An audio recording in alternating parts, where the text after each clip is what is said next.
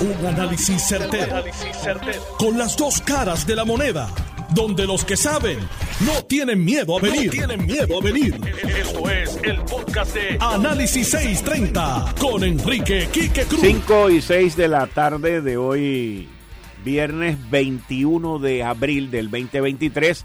Tú estás escuchando Análisis 630. Yo soy Enrique Quique Cruz y estoy aquí de lunes a viernes de 5 a 7 dentro de toda la turbulencia en la Cámara de Representantes del Partido Popular Democrático, presidida por Rafael Tatito Hernández, también el presidente de la Cámara despojó de todas las comisiones para las que presidía hasta hoy por la mañana el representante Orlando Aponte Torres, que reside en Dorado y, y la residencia aquí no es muy cuestionada que digamos porque las armas, aquí hay una cuestión que es muy técnica, pero que es más clara que, que, es más clara que el agua.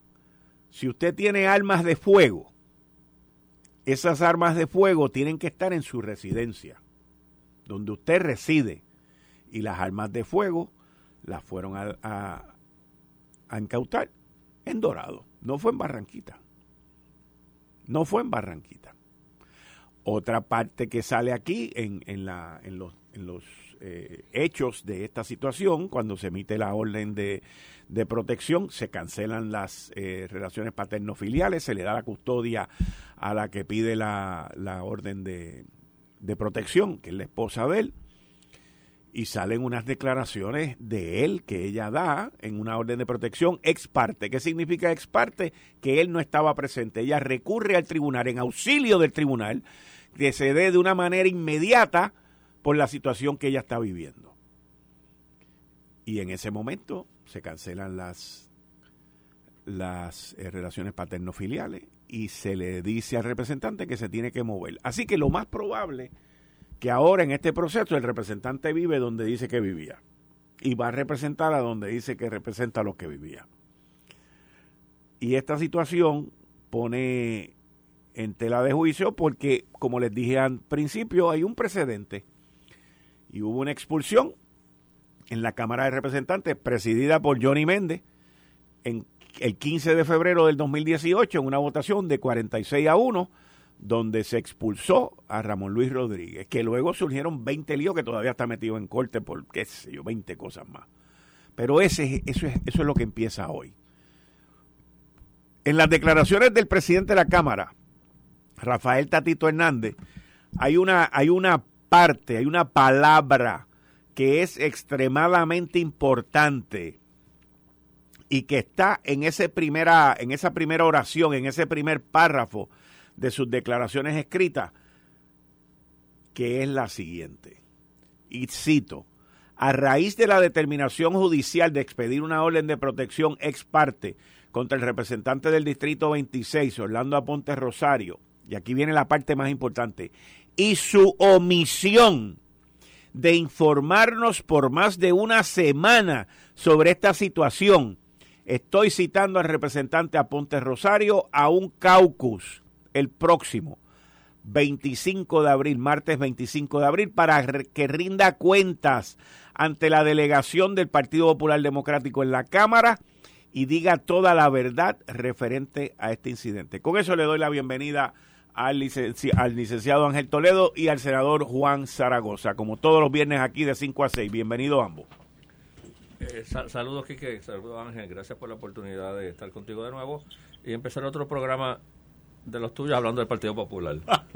saludos, Kiki, saludos, senador Zaragoza. Saludos al público que nos está escuchando hoy y definitivamente vamos a empezar con el Partido Popular. Oye, pero antes de que, de que me como, como este de esos pocos... La primera pregunta va a ser para Ángel Toledo, por una cuestión legal que vi ahí. Pues eso mismo iba, como este es de esos pocos programas cuyo presupuesto permite tener un, un, asesor legal full time. Exacto.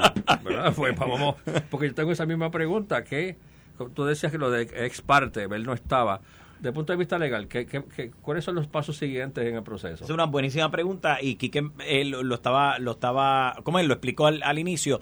Básicamente, en un caso de orden de protección por violencia doméstica, la parte perjudicada, en este caso es la esposa, ¿no? Pero igual puede ser el esposo si es el que se siente perjudicado, pero en este caso ella puede acudir al tribunal a solicitar al, al juez que intervenga por su seguridad, la seguridad de los niños, la seguridad de las pertenencias, lo que fuera que ella entiende que está en riesgo, ¿no? Eh, no necesita citarse a la otra persona porque, pues, vamos, digamos por la inminencia, por lo inminente del daño, ella puede presentarse al tribunal, llena una hoja, una solicitud de orden de protección ex parte eh, y la presenta al tribunal a Ángel, la luz. Ángel, pero entonces hasta ahí. Ajá. Y amarrándolo con el cuestionamiento que hace Tatito de la dilación en informar al... al- Sí. eh, a- a- hasta esta parte de los procedimientos. No hay un requisito luego de la emisión de esa orden de notificar al patrono de ella, al patrono, o sea, que- o- o- porque eso no se puede quedar entre las partes. De acuerdo. Hay una, bueno, Es un buen punto, esa es una buena pregunta, es un buen punto, pero también hay que decir lo siguiente.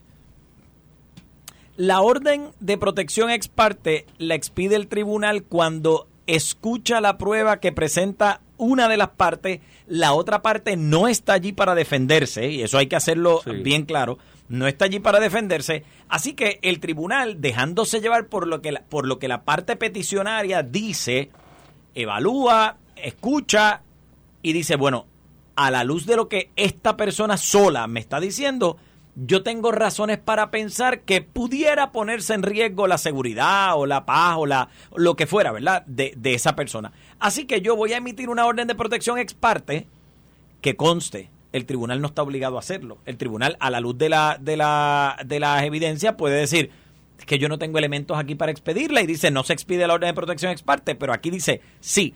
Y se expide por, sé yo, tres días, cuatro días, cinco días, en lo que cito a la otra parte para que vengan a la vista formal, porque se tiene que celebrar una vista formal.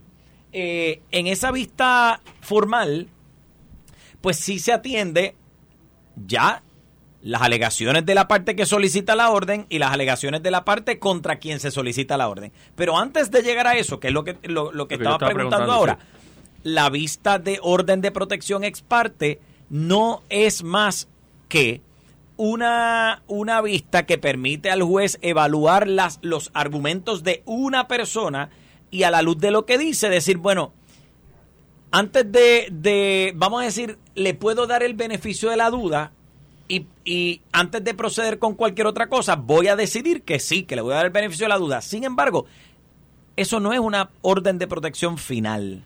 Es una orden de protección que definitivamente Pero ¿a quién, para- se, a quién se le informa? A él nada más. Al, al, al- hay que notificársela a, él, a él por lo menos. y Pero a si la orden más. de protección ex parte solicita que, por ejemplo, se paralicen relaciones paterno-filiales, se Ajá. desarme a la, a la otra parte, pues naturalmente hay que proceder con, con, con, con todas las personas que tengan que proceder. ¿Qué es lo que pasa? Que normalmente, y aquí es buenísima la pregunta porque uno tiene que decir qué es lo que dice la ley por un lado y qué es lo práctico por el otro.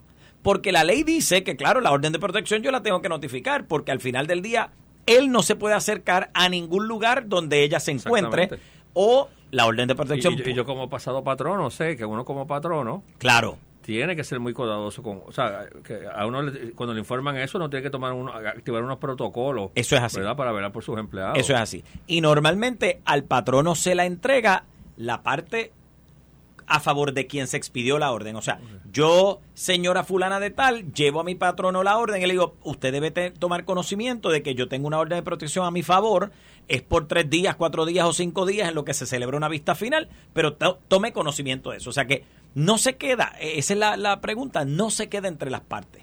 Eh, necesariamente se tiene que divulgar a algunas personas en particular porque lo tienen que conocer. Ahora, sí es importante saber que no es una orden final, es una orden que se expide ante las alegaciones de una sola parte. La otra parte no ha tenido el derecho de, de- de- ni de defenderse ni de presentar O sea, puede pruebas. ser revocada. entonces. O inmediatamente, claro, en la, en la vista enmendada de final. alguna forma, Sí, o- claro que sí. Lo que sí es que la orden de protección ex parte, el tribunal puede decidir, mira, la voy a otorgar por tres días en lo que se celebra la vista, digamos tres días, una semana, lo que sea, en lo que se celebra la vista, pero durante ese tiempo se paralizan relaciones paterno-filiales, tienen que entregar armas de fuego, eh, la persona no puede acercarse ni al área de trabajo ni a la residencia. Si, si las personas viven juntas, eh, pues entonces se pide que esta persona desaloje esa propiedad por el tiempo que fuera. Ahí. Exactamente. Me imagino que tiene que estar ahí. Y la vista, va la vista ha sido señalada para el 22 de mayo. Ah, bueno, pues se la, pidieron por un mes prácticamente, un mes y pico. Mes y pico, sí, para el 22 de mayo. Exacto. Entonces, en este momento, pues yo creo que el compañero representante, lo primero por él, por él, porque dicho sea de paso, hay que saber que él mismo fue el que en algún momento anterior propuso eh, requerir un curso sobre, violencia de género para sacar la licencia de conducir. ¿Sabe? No, no estamos hablando de cascarecoco. Este mismo representante en un momento dado sometió un proyecto y si no lo sometió por lo menos propuso que antes de sacar una licencia de conducir tuviéramos, o las personas que van a sacarla, tengan que tomar un curso sobre violencia, de género. Entonces, ¿qué es lo que pasa? Que tú no puedes predicar la moral en calzoncillo. Que ser consistente. exacto. Entonces, si tú vas, lo menos que tú puedes hacer es decirle entonces tú a tu patrono, mira, me metí en esta situación, eh, eh, las alegaciones son falsas, que se, o lo que sea, si es que son falsas, si es que son ciertas, pero le tienes que informar, porque es que mira que todo el mundo se enteró, menos la Cámara de Representantes. Lo tiene que haber sabido el patrono de la señora si ella trabaja, lo tiene que haber sabido en el, en el, si viven en una, en una, en una comunidad con, con control, de, acceso. le tienen que informar al guardia para que él no entre, porque él tiene derecho a entrar. Él es dueño de esa casa y en ese momento la orden de protección prohíbe la entrada. Y que conste, no importa que haya, es más, yo como abogado jamás le recomendé a una clienta que tuviera, o a un cliente, porque tuve clientes también eh, solicitando orden de protección, que le que tuvieran conversación alguna, ni por texto, ni por llamada, ni a través de terceros, ni de ninguna forma con la parte contra quien se estaba solicitando la orden. ¿Por qué? Porque la orden de protección parte de la premisa de que algo que esa persona está haciendo te causa temor y su presencia. Puedes contactarlo para buscar la ropa. No contra, porque, porque te voy a decir una cosa. Entonces, ¿qué temor tú tienes si puedes recibirlo en la casa para que busque la ropa? pues no tienes temor ninguno.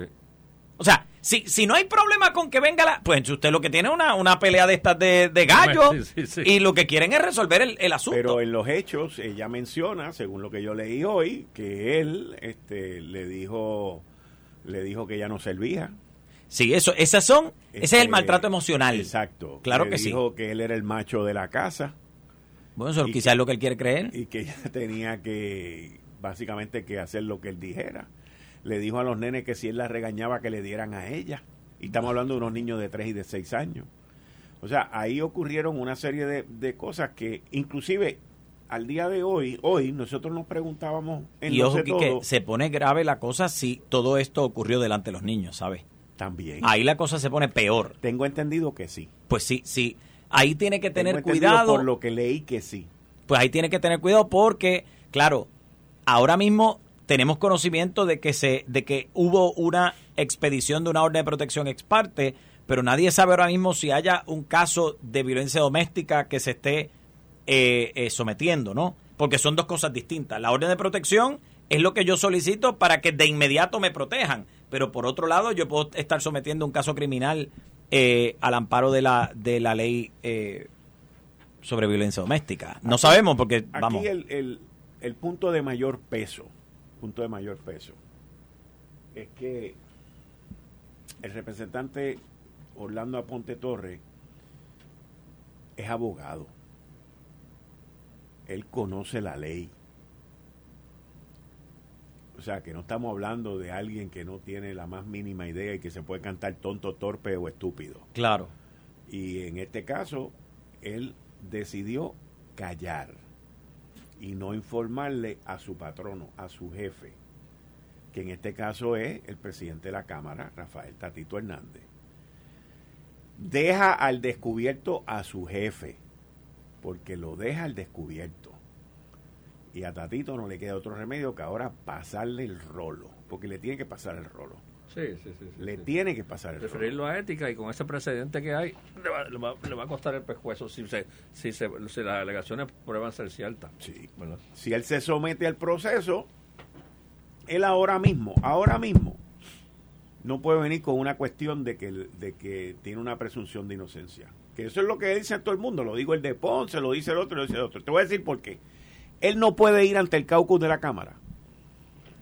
No puede ir ante el liderato de su partido en la Cámara de Representantes a decir que el sistema de Puerto Rico le, le- le cobija la presunción de inocencia. Te voy a decir por qué. Porque se cayó y no lo dijo. Él no levantó las manos. Ya mismo Héctor Ferrer propone suprimir los tribunales, pero eso es otro tema. Sí, eso es otro tema. Sí. Pero la realidad es que al él, Pero tienes razón. Al él callarse, digo, yo no soy abogado, No, no, no, pero tienes razón. pero al él callarse, Claro. al él esconder, al él esconder, porque él lo esconde. Este es el problema, que él lo escondió. Dicen por ahí que el que calla otorga. Pues, pues entonces si lo escondiste, tú no puedes decir que te cobija la presunción de inocencia, porque si a mí me acusan, si a mí me acusan de haber matado a alguien, Y tú entiendes, tú, tú y sales yo sé lo- que yo no maté a nadie, metan mano, Claro. metan mano. O sea, y yo no tengo por qué esconderme. Es como pasó con el alcalde de Ponce, que le preguntaron Lo que le preguntaron, espérate, que Ah. le preguntaron que si los federales habían ido por allí y él dijo que él no iba a contestar eso, es que si los federales no fueron, la contestación es no. Claro. No es que no fue, no es que no voy a contestar, es que no. ¿Qué te Lo único que lo salva, lo único que lo salva, y estoy aquí estirando un chicle bien, bien, bien estirado. como abogado de defensa, me imagino. Exactamente. Eh, lo único que, porque soy abogado de defensa, Pues. eh, lo único que lo salva es que pueda argumentar, y no me atrevo a decir que esto es posible, que pueda argumentar, porque recuerden que la orden de protección ex parte se expide allá en el tribunal, él no está, está solamente la señora, la señora no puede ir donde él a decirle, toma papito, aquí está la orden de protección, hay que buscar a alguien que se la sirva, puede pasar un día, pueden pasar dos días, pueden pasar tres días y de momento él no se entera todavía de, no, de- de- no lo de salva. esto, Te voy a decir por qué. Porque se la entregaron a las manos. No, porque le incautaron los revólveres y las pistolas. Pues entonces sí sabía. Y tú no puedes ir a una casa a abrir un gabinete y llevártela Pues sin sí que sabía. esté el dueño allí. Pues sí sabía. Las armas aquí tienen tanto que ver con su residencia electoral como tienen que ver con saber lo que estaba pasando. Ahora, pero su residencia electoral entonces no estaba en, en- en- estaba en Dorado. Correcto, porque las armas Sí. estaban en dorado. Que, que empezó, que la, la, la presencia de las armas en, en, en Dorado son evidencia de, de unos... Pero Una no es residencia representante de Dorado. De un nexo más fuerte con esa, con esa residencia, Sí. con esa propiedad. Y, y esa propiedad de Dorado, averiguamos de quién es. De él. De él y solo de él. Y Bueno, de me nadie más imagino que él. será de él y de la esposa, pero, pero él, él- él es parte dueño de esa propiedad. Vale. Pero presumo Y que las declara- armas estaban allí y la orden se expidió en el tribunal, no fue de Barranquita ni De de, Bonito, tampoco, ¿Y de dónde? Dorado. Adiós. Una jueza de Dorado. Digo, él debe saber que la ley de armas requiere que, esos, que las armas estén en su Pues casa seguro, principal, pues su residencia principal. pues. O sea, esto es un bollete más grande de lo que la gente se imagina, específicamente con la residencia de él, con su distrito. Eh, porque la esposa, en el, en el relato de ante la juez, me imagino yo, eh, eh, dice que, que él, este, cuando se molesta, se va para la otra casa. Ah. ¿Y cuál es la otra casa? La de la, Barranquita. la de Barranquita. Que no es donde vive, entonces. No, porque ella dice que se va para otra casa. Pero es donde representa. Exacto. Ah, ya vale. ay, ay, ay. Está bien. Lo único que yo me, la única pregunta que yo me hago y voy a conseguir la contestación y si alguien del Departamento de Justicia me está escuchando, que sé que nos monitorean y me la puede contestar, aunque no quieran hablar, es ¿por qué si a un representante que es un funcionario público le emiten una orden de protección, eh, o sea, de que por culpa de él, Sí, este caso sí. es por culpa de él, ¿por qué no le notificaron a nadie? o si la ley exige que se le notifique a alguien. Esa es la parte que yo no sé. Normalmente quien notifica es el alguacil del tribunal. Porque la parte contra la parte a favor de quien se expide la orden no puede hacer la gestión para entregársela. Así que lo que se hace es que a través de los alguaciles del tribunal se, y más en el caso de él, que es una, o sea, una persona electa que tú sabes exactamente dónde va a trabajar, pues se le sirve la orden, se le entrega. Eh, así es como procede regularmente. el alguacil del tribunal va donde la persona, a su residencia o a su lugar de trabajo, y le dice, mire fulano de tal, aquí tiene su orden de protección, o aquí tiene este documento, realmente no tiene ni que explicarle. Aquí tiene este documento y la persona pues lo lee y dice, ah, rayo, mira lo que tengo. Pues así es como, como es que juega esto, no, es muy complicadito, es así de sencillo. Ahora, por eso digo que para que él haya estado presente al momento de entregar las armas, obviamente se enteró. Lo único que lo salvaría es que no se hubiese enterado, que no le hubiesen entregado el documento, pero es difícil pensar, entonces es difícil defender la postura de que jamás le entregaron el documento y que, ah, yo no sabía nada, porque si él mismo entregó las armas, pues obviamente tú sabías entonces lo que estaba pasando. Y lo decidió callar. Ahí sí. Entonces, la pregunta que yo tengo desde un punto de vista legal, te la tengo que hacer cuando regresemos. Perfecto. Porque es que Tatito Hernández lo convoca a él, como dice el comunicado que yo acabo de leer, a que diga toda la verdad del incidente ante el Cauco. Y mi pregunta hacia ti, cuando me vayas a contestar como abogado de defensa, es si tú como abogado de defensa de él, le aconsejaría que vaya allí y diga toda la verdad, porque si él cometió una falta se estaría inculpando y todos ellos son testigos en contra de él porque él se confiesa frente a ellos. y más cuando simultáneamente referido a ética. Pues, exacto. O sea, ¿cómo, cómo, cómo va a ser referido a ética y a la misma vez vaya a confesarse allí? Vaya, venga usted y díganos, eso es lo que dice el comunicado, yo se lo leí a ustedes. Lo vi, lo vi. Pues entonces él se estaría confesando frente a todos sus legisladores que pueden ser testigos en contra de él, como dice Zaragoza, en la comisión de ética y en la corte, ¿no? Si yo estaba allí, él se confesó, yo los puedo, yo como tribunal entiendo que los puedo citar a todos y tomarle declaración jurada de qué fue lo que pasó, pero me lo contesta cuando regresemos, el licenciado Ángel Toledo y el senador Juan Zaragoza. Tú estás escuchando Análisis 630. Yo soy Enrique Quique Cruz y estoy aquí de lunes a viernes de 5 a 7. Regreso en breve. Eh, estás escuchando el podcast de Noti1. Análisis 630 con Enrique Quique Cruz. El licenciado Ángel Toledo. Ángel, mi pregunta que la hice antes de irnos a la pausa y es la que yo entiendo como no abogado, vuelvo y repito, yo no soy abogado, soy solamente licenciado de obras públicas y, pero yo entiendo que él no puede ir al caucus. Digo, no es que no pueda, perdóname, déjame refrasearlo. Que él no debe de ir al caucus como lo, lo convoca el presidente de la Cámara, Rafael Tatito Hernández, a decir toda la verdad de lo que ocurrió allí. Porque entonces él se estaría incriminando, si es verdad que se estaría incriminando, él estaría creando a toda esa gente como testigos en contra de él en la comisión de ética. Por otro lado, yo entiendo que los miembros de la comisión de ética no pueden estar en ese caucus porque van a luego a evaluar y a emitir una decisión al respecto. No sé, o sea, no sé, no sé. yo, pero para, para que las consultas no salgan más baratas, para hacer dos preguntas a la vez, uno tiene que, tú sabes, tratar de ahorrar aquí, velarle el billete aquí, que eh, contesta esa y contesta la otra pregunta que yo tengo legal ¿Qué es lo único que lo puede salvar ahora mismo? Que, la esposa retire, retire la, Sí, sí. Eh, bueno, a la, a la pregunta de Quique, lo primero que, es que hay que mirar las reglas de la Cámara de Representantes en casos como estos. Porque, porque tenemos que saber que la, la reunión que pueda haber con la Comisión de Ética eh, no es una reunión judicial, no es un procedimiento judicial eh, pero si es un, un, procedimiento reglamentario que van a pasar juicio sobre la conducta de esta persona y que muy bien pueden tomar decisiones o sanciones según el reglamento de la, de la Cámara de Representantes. Ahora, un poco la lógica, y ahí sigo totalmente la línea de aquí, que la lógica me dice que si yo voy a pasar juicio sobre la conducta tuya y ese análisis me va a permitir a mí sancionarte por una conducta indebida, pues ese comité que va a pasar juicio sobre esa conducta y que tiene capacidad de sancionar, no debe estar en el caucus. O sea, el comité de ética, que es quien evalúa que si hizo, qué no hizo, qué dejó de hacer y qué sanciones se le pueden imponer, si le van a imponer alguna, pues deben, un poco por la pureza de los procesos, deben estar separados de este caucus. ¿Por qué? Porque en este caucus, pues a ti te van a pedir que tú abras el libro y confieses todos tus pecados. Y si vas a, a confesar todos tus pecados, pues lo más que lo menos, perdón, que tú puedes exigir es un procedimiento justo.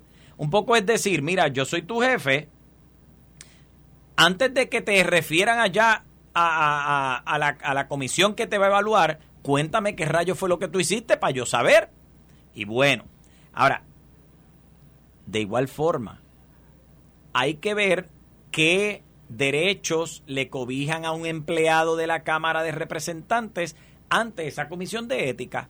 Porque, y si, digo, no, no sé, eso lo tendríamos que evaluar. Si él dice de momento, me niego a hablar, me amparó en la quinta enmienda, eh, eh, reclamo mi derecho de la no autoincriminación, eso se le considera ante ese caucus, eso, eso hay que saberlo, ¿verdad? Porque normalmente esas defensas las levantamos en el tribunal, pero quizás este proceso cuasi judicial al que lo quieren someter, pues quizás él pueda levantar su defensa y decir, yo no, me, yo no me tengo que autoincriminar y no voy a decir nada y se acabó la historia y ya, y hagan ustedes las decisiones que tengan que hacer.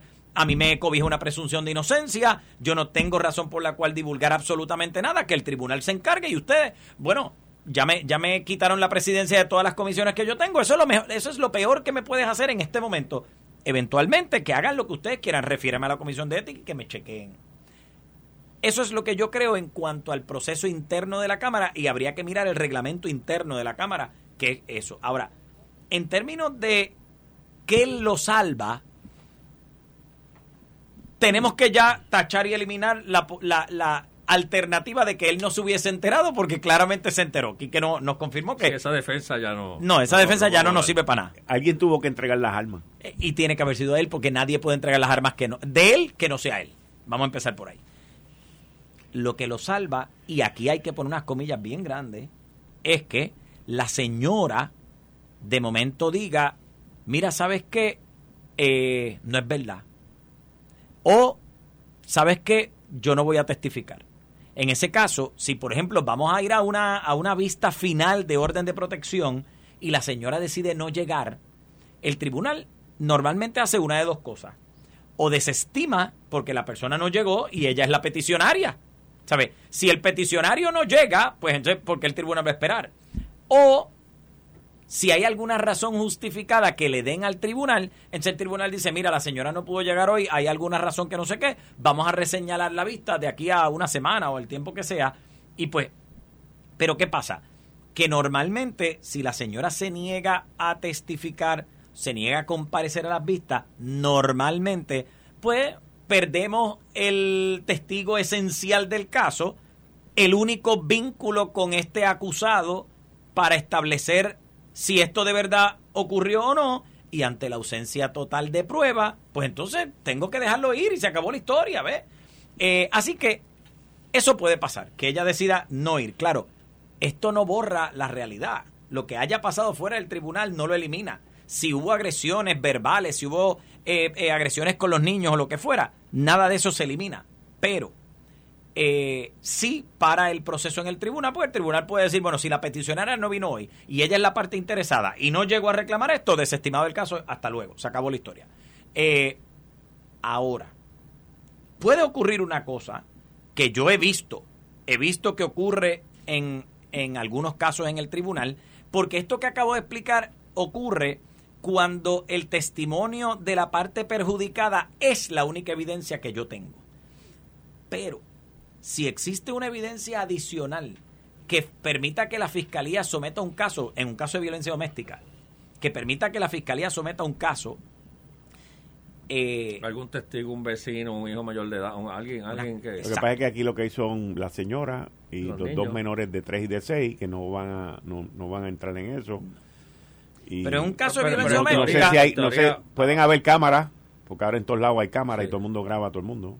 Lo único que pues habría que sentar a alguien que, que autentique y todo lo demás, pero lo que quiero decir con esto es que en un, o sea, en teoría, en un mundo teórico, si el, si el fiscal entiende que tiene pruebas más allá de la perjudicada que le permita sustentar la acusación, Estoy hablando de un caso de violencia doméstica. Aquí estamos hablando de una, orden de protección que es algo más simple, entre comillas, ¿no? Entre comillas.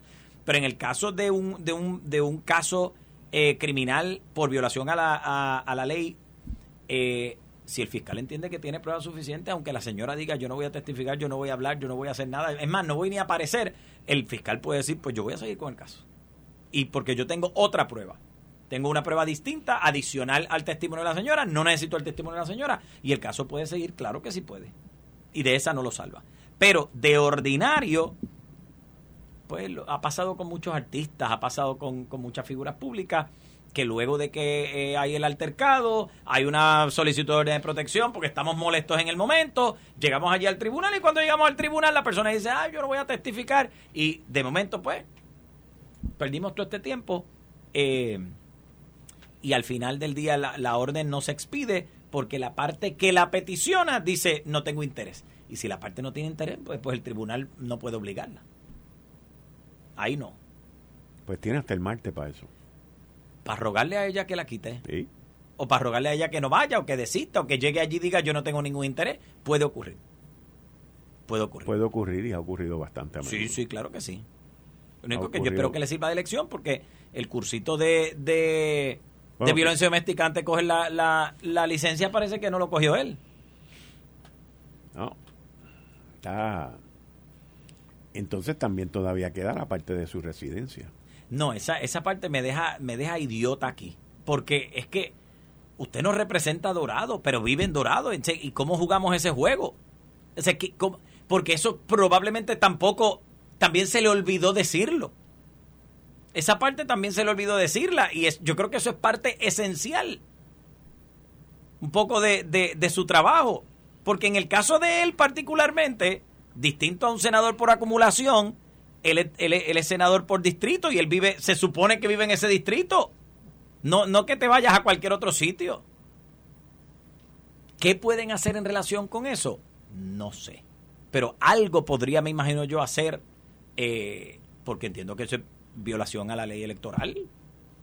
Entiendo que hay algún tipo de violación a... Tendría que sentarme, pues no me conozco esos detalles, pero tiene que haber algún tipo de violación. Vamos a ver. Juan, tu posición al respecto. Si se prueba. Tú no eres miembro de la comisión de ética de allá abajo, así no, yo soy de la del Senado. Si se prueban los hechos, yo, yo entiendo que, la, que, se le debe que se debe seguir el precedente y pedirle que renuncie al escaño. Aquí es que es que tenemos que tener cero tolerancia con este tipo de cosas. Eh, eh, esto, es terrible. Yo reconozco que yo estoy prejuiciado, yo tengo una hija. ¿verdad? Y me imagino a la hija mía en una situación así. Vas con alguien que tiene armas de fuego. A cualquiera le preocupa. A él sin armas de fuego y te preocupa. Claro. Fíjate con armas de fuego. Claro. Cero, tolerancia con este tipo de casos. Tiene que haber cero tolerancia. Es la única manera que, que nosotros vamos a poder establecer una ruta. Eh, este año, en lo que va de año, llevamos seis feminicidios íntimos, en donde han habido seis mujeres que han sido ultimadas por sus parejas o conocidos o acompañantes, cualquiera de las demás. Pero han sido catalogados como seis feminicidios íntimos.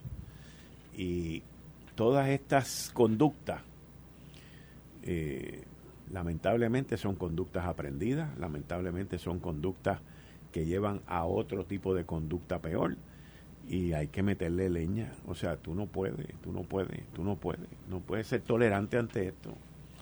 Yo no sé, no sé, no tengo idea cómo las mujeres representantes en la Cámara de Representantes del Partido Popular Democrático van a opinar sobre esto. Porque no todas pueden estar en la Comisión de Ética de la Cámara de Representantes y no sé cómo, pero hoy, hoy, al único que yo he escuchado, así en los medios, ha sido a Rafael Tatito Hernández, nada más nadie. Gaby Rodríguez Aguiló yo lo entrevisté, habló, pero él no tiene, no es del partido, pero popular es así.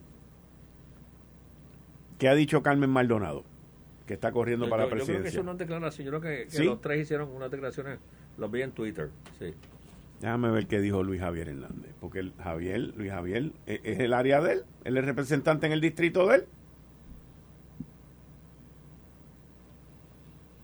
Él es representante en el distrito de él. Porque él cubre una parte de Villalba. Sí. Déjame ver qué dijo Luis Javier Hernández. Vamos a ver si dijo algo en Twitter. Te voy a leer, voy a leer lo Cero que- tolerancia. Sí. Eso, Fue- dale, léelo No, no, fue que encontré el, el de Jesús Manuel. Pues Ah, yo- no, a Jesús Manuel yo lo entrevisté. Ah, pero pero dilo, dilo, dilo, dilo. Sí, él dice, las denuncias contra el representante Orlando Aponte son extremadamente serias. Los hechos que se alegan son actos reprochables, vergonzosos y condenables, que no representan ni a la Cámara ni al PPD. El momento exige que sea removido de todas sus posiciones en el partido y en nuestra delegación. De resultar ciertos los alegatos, tiene que renunciar a todas sus posiciones, incluyendo el escaño.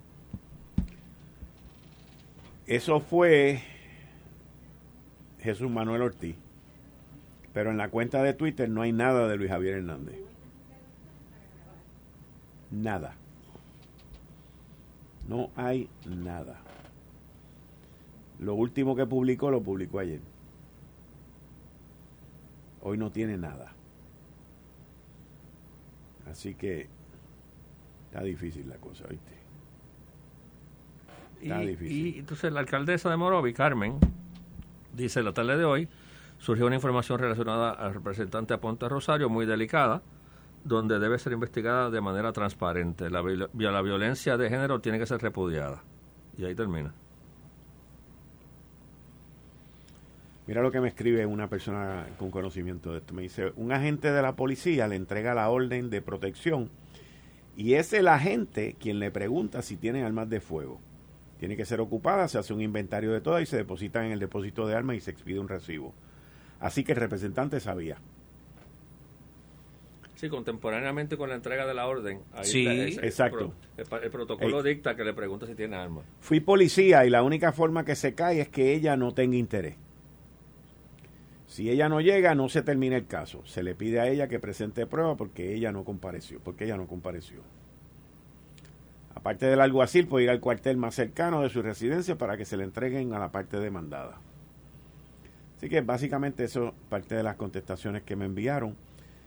Pero eh, no veo, no he visto y no veo ningún tipo de declaración por parte de Luis Javier Hernández. Y es representante en su distrito, en su municipio, perdón. Así que, vamos a ver. Bueno, la Junta de Supervisión Fiscal, cambiando el tema, se reunió hoy. Eh, no tienen un número seguro de, cuánto va a ser el costo o el cargo con el plan de ajuste. Pero hay un dato que a mí me llegó hoy, que yo no sé si la Junta está tomando esto en consideración en el plan de ajuste, que se supone que lo esté tomando en consideración, porque cuando va a hacer un plan de ajuste en un proceso de quiebra, como está ocurriendo con la Autoridad de Energía Eléctrica, tú tomes en cuenta cuáles son los ingresos que esa corporación va a tener durante por lo menos los próximos 5 años o 10 años.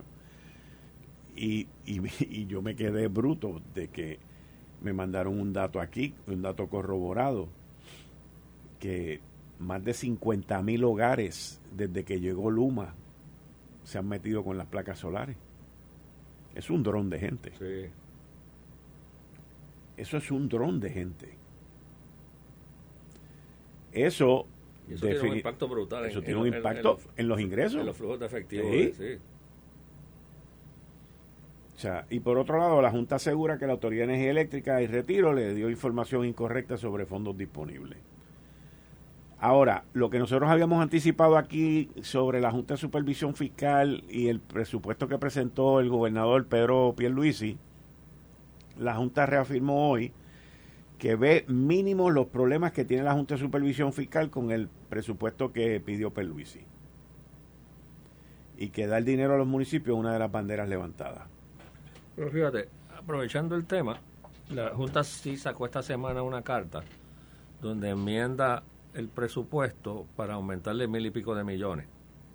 No sé si, no sé si la vieron. Pero yo creo que gran parte de ese, la mitad por lo menos de ese dinero tenía que ver con los fondos que le van a dar a, a Genera, ¿no? Ah, Hay una porción a generar, pero la partida grande surge de una conversación que yo tuve con ellos el martes de la Semana Santa. Eh, yo le planteaba a Mojica, partiendo de que, de que, de que estábamos, en una burbuja, ¿verdad? Yo le decía que a mí me parecía que, que, que se debería aprovechar estos ingresos extraordinarios temporeros para, pa- para hacer el funding del fondo, para, para meterle el chavo al fondo de emergencia. hace dos años, eh, nosotros enmendamos la ley, un proyecto de Villafañe, que pasó por la comisión mía, yo lo defendí, donde establecimos que el fondo de emergencia se, le iban a meter 130 millones de pesos anuales. Por 10 años. Por 10 años. Pero entonces ese proyecto, la Junta lo dejó sin efecto por asfixia, no fue que lo impugnó, por asfixia en el sentido que en los presupuestos nunca se le asignó dinero. Pues la ley puede decir lo que quiera decir, pero si nadie la, eh, la forma de ejecutarlo o de operacionalizarlo a través del presupuesto. Entonces, en el, presupuesto nunca había un line item que dijera fondo de emergencia 130 millones. Entonces, yo le decía a, a, Mojica que yo podía entender por qué lo dejaron sin efecto en aquel momento, porque si tú ves en el, en el big picture, eh, en aquel momento se estaba renegociando la deuda de los GOs y era inconsistente tú con un lado de la boca decirle, yo te voy a dar un trancazo de 50%, pero simultáneamente a mí me sobran unos chavitos y los estoy, metiendo 130 millones en un fondo de emergencia, ¿verdad? Oye, porque decídete, o, tiene o no tiene, ¿verdad? Entonces en aquel momento se dejó sin efecto. Le pregunté a Mojica que, que habiendo pasado ese capítulo, eh, eh, él no estaba al tanto porque eso se dejó sin efecto cuando él no estaba que lo deberíamos reactivar, el fondo de emergencia. Para mí, ¿verdad? Y esto es como, empresario, como administrador, yo sé que no es algo, este tipo de visión no es típica aquí en el país, pero para mí lo ideal sería que Puerto Rico tenga en su Rainy Day Fund, su fondo de emergencia, un año de, servicio de la deuda y un año de servicio de las pensiones. Que si el mundo se cae, si el litro de gasolina se pone a tres pesos, si el prime rate sube a 22, nosotros podemos tener 3.5 billones en un fondo de emergencia para pagar todo un año la deuda y todo un año las pensiones. ¿verdad? Eso, eso para mí sería el escenario perfecto. Tú fuiste el que nos contaste que fuiste a unas reuniones y, que todo el mundo... me levanté para al baño por vergüenza. trajeron el tema, sí. y, eso que tú estás proponiendo va en acorde con lo que tú escuchaste en esa reunión. Sí, sí. ¿Y, qué tan cerca estamos de eso que tú bueno, estás proponiendo? Bueno, entonces, como yo se lo mencioné a Mojica, me dice, pues mira, sí, porque esto, la mayoría de los estados de Estados Unidos tienen un Rainy Day Fund, ¿verdad? Entonces, recibí con beneplácito la carta cuando dice pues que le va a meter de cantazo 650 millones de pesos al Rainy Day Fund. Ya, rayo. El equivalente a 5 años de funding, 130 por 5 sea que me le da un cantazo al fondo y me lo dispara. Vale. ¿Verdad? Y ojalá que si en los próximos dos o tres años tenemos estos excesos de nuevo, porque yo sé que la palabra ahorro, a nivel personal y a nivel nacional, para mucha gente es una mala palabra. Pero yo creo que aquí alguien tiene que, yo creo que tenemos que empezar a, a pensar, a planificar el país a mediano y a largo plazo. Claro. ¿sabes? Y, y, y tú que administraste negocios, Quique, entonces, no todos los años son años de bonanza. No. Y tú tienes que prepararte, guardar semilla para los años de sequía. Y te voy a decir una cosa. En, en los últimos 13 años que yo estuve en American, hubo varios años que fueron de bonanza y con todo y eso a nosotros se nos pedía un recorte de un 5%. O sea que no porque sea un año de bonanza, este, arranca por ahí, haz la lista y gástate lo que te dé la gana. Eh, porque siempre, siempre se aprieta porque se quieren más ganancias. O sea, y tú buscas siempre tocar las líneas que no tienen que ver con despedir gente. Y entonces estos fondos de emergencia se usan para emergencias climatológicas, pero también se usan como una válvula, como lo que llama el americano countercyclical. Claro. Cuando el ciclo está abajo, abres y sueltas y puedes usarlo para cuadrar el presupuesto. Cuando el ciclo está bueno, le metes más chavo. Ya. ¿Verdad? Corres al revés de lo contra el ciclo eh, económico. Y, más de la mitad de los... Es interesante porque la carta, el millón y pico ese, todas las partidas son no recurrentes. Llevándote el mensaje de que ingresos no recurrentes los debes usar para cosas no recurrentes. Claro. O sea, es, sí, sí. es, consistente. Si estamos en una burbuja, sí, sí. pues los chavos de la burbuja no me lo vengas a usar para para una reforma contributiva. Que, va a afectar por ahí para abajo a recurrente. recurrente. Úsalo para cosas no recurrentes que bastante problemas hay aquí que tú puedes darle su toquecito. Ahí es que eso lo, lo degenera. A, a mí, yo, yo hubiese esperado, por ejemplo, amarrándolo con el tema que tú traes, de energía eléctrica, que hubiesen metido, usado algo de eso para el funding de, del plan de inversiones de energía eléctrica. Parte, de, parte de esos excesos, eh, usando el mismo concepto de, ¿verdad? de que no es recurrente. Pero por otro lado, yo mismo me contesto la pregunta y pienso que la objeción puede ser la misma que surgió hace dos años. Que por un lado tú le estás diciendo a la gente de la Autoridad de Energía Eléctrica, te voy a cortar la deuda, Sí. Y, hay que recordar que los, que los pensionados son acreedores, como cualquier otro de la Autoridad de Energía Eléctrica. Entonces, si el gobierno central viene y dice, bueno, de todos esos acreedores de energía eléctrica, hay un grupo de acreedores que yo los voy a ayudar. Mm. Porque están los asegurados y los no asegurados. Exactamente. Y yo creo que los de las pensiones son no asegurados. Son, no asegurados. Entonces, pues te puede crear un poco de, problemas en la negociación de la deuda. Sí entrando ahora en, una etapa que va a ser, bueno, ahora pidieron más tiempo este para negociar. Así que... Yo creo que es más fácil hacerlo post-mortem. Sí, negocia, Pues negocia, establece el, el, cargo. Si el año que viene tenemos, pues creas un trozo y lo capitalizas, le metes, eh, es más fácil hacerlo post-mortem, porque ya, ya, ya negociamos. Con la inflación nada más que estamos viviendo, que no se va a acabar el mes que viene, ni se va a acabar de aquí a seis meses con la inflación nada más, ya tú, los primeros seis meses de los recaudos del gobierno van a estar por encima. Estoy hablando del nuevo año fiscal. Con los, esos primeros, lo que es de julio primero a diciembre 31, van a estar por encima de lo, claro. de lo estimado. con la inflación nada más. Porque uno de los asesinos más grandes que hay aquí para nosotros hoy es el IBU.